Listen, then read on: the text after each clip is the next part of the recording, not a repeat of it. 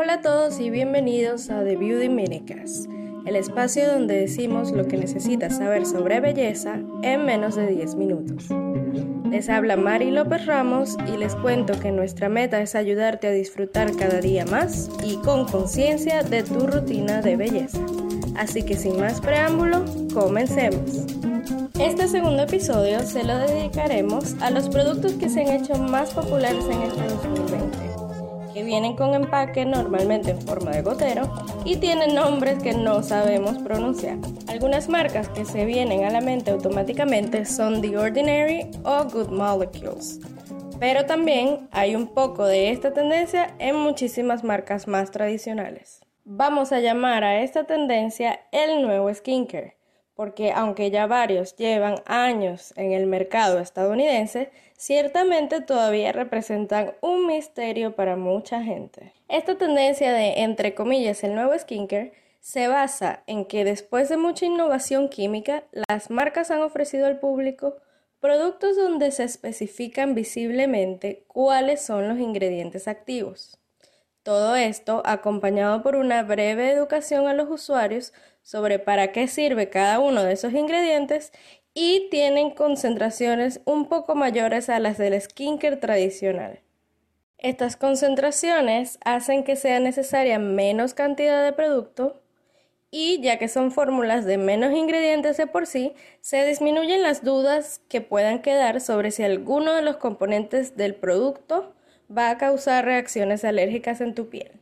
Otro rasgo notable de la mayoría de estas marcas que aplican la tendencia es que normalmente han logrado disminuir el costo de sus productos. De esta manera, los productos que llegan a nuestras manos no tienen más de una onza. En sus empaques o en el diseño de sus empaques reina el minimalismo y no nos vemos bombardeados por tanto marketing como antes se acostumbraba.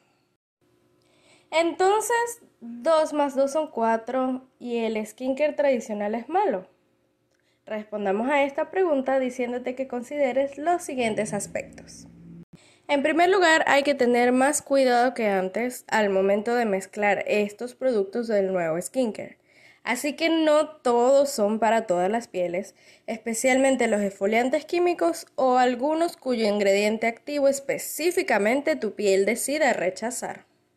En segundo lugar, no hay que dejar de lado el valor agregado que tienen muchas marcas tradicionales. Es decir, si alguien invierte en un lindo empaque que mucha gente disfruta y que termina siendo una experiencia multisensorial, eso también se respeta y obviamente se ve reflejado en el precio. Con experiencia multisensorial no estamos siendo dramáticas, sino simplemente que las etiquetas estimulan tu vista, las fragancias en cantidades adecuadas, por supuesto, apelan a tu olfato y así sucesivamente, las texturas y muchas otras cosas más allá de los beneficios que dan a la piel.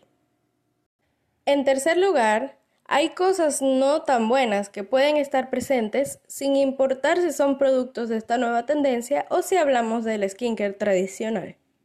Así que, aunque no todo lo podemos controlar, como consumidores hay que tener siempre mucho ojo para buscar productos que no hagan pruebas en animales y que tengan preferiblemente empaques que podamos reciclar. Y por último, recuerda que cualquier producto desde hace muchos años es químico.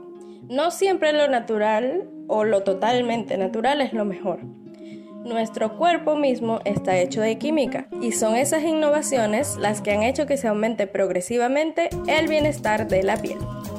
Todo es cuestión de conocer progresivamente qué es lo que le resulta mejor a tu piel, sea con la ayuda de un dermatólogo o con pequeñas pruebas de sensibilidad, no tendrás más dudas de que el producto le va a caer bien.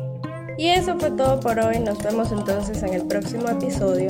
Esperamos que su rutina de skincare sea la mejor parte de su día y mientras tanto un besito y hasta luego.